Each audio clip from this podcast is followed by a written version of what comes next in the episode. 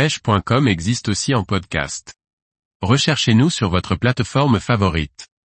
Pêche de la carpe en été, les approches incontournables pour réussir. Par Grégory Martin. L'été, les conditions climatiques et leurs conséquences sur le milieu rendent la pêche de la carpe plus difficile. Il est pourtant possible d'augmenter ses résultats, découvrons trois approches différentes pour mieux pêcher en été. Nous avons vu que les carpes se rassemblent sur des zones de tenue où elles se sentent bien. Lorsque ces zones sont identifiées, il nous est possible de pratiquer différents types de pêche qui au-delà des sensations ressenties permettent d'avoir de bons résultats. Allons les chercher là où elles sont. Lorsque la thermocline est présente, la couche de surface et du fond ne se mélangent pas.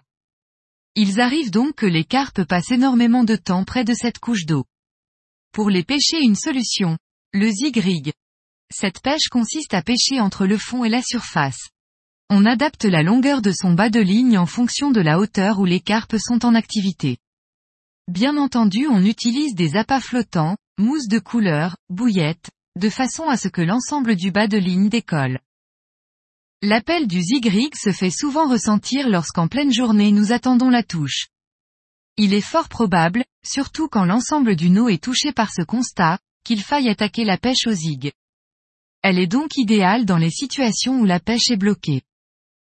Je pars du principe qu'il vaut mieux être actif dans sa pêche et tenter quelque chose plutôt que d'attendre pendant des heures un éventuel départ. Qui ne tente rien à rien. J'insiste sur le fait de la connaissance des lieux. En effet, il est important de tenter cette technique lorsque l'on connaît bien le cheptel et leur habitude. Une couche d'eau habitée, un amorçage rythmé et appétant vous permettront de vivre des moments magiques. J'y reviendrai plus en détail dans un prochain article.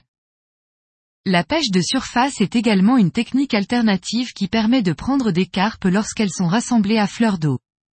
Et puis quoi de mieux que l'été pour s'essayer à cette approche qui permet de s'évader au bord de l'eau avec peu de matériel, en arpentant en toute légèreté les coins les plus reculés.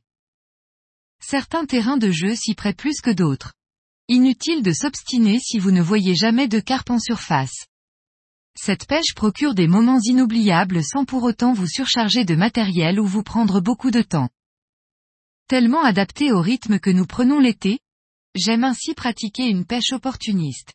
Pensez aussi aux spots touristiques où de nombreuses personnes indépendamment de leur volonté amorcent nos chers cyprins. Le top. Port sur certains lacs, restaurants aux abords des berges. À vous de trouver ces poissons en surface et de déterminer les meilleures heures pour les faire mordre, car elles ne sont pas toujours décidées malgré leur présence. La pêche à rôder peut être également très efficace lorsqu'elle est menée aux bonnes heures de la journée.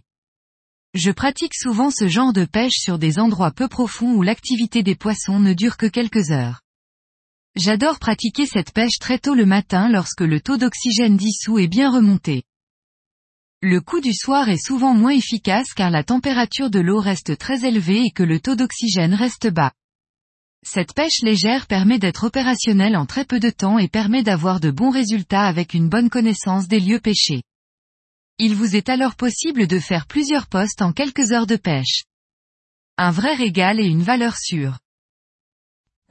Pour moi ces trois approches sont reines en été. Elles permettent d'être pleinement actif dans sa pêche et donc de s'adapter au mieux aux conditions et donc au comportement des carpes. Bien mener ces approches vous permettront une réelle efficacité. Mes approches en été se résument donc en deux mots, alterner et optimiser.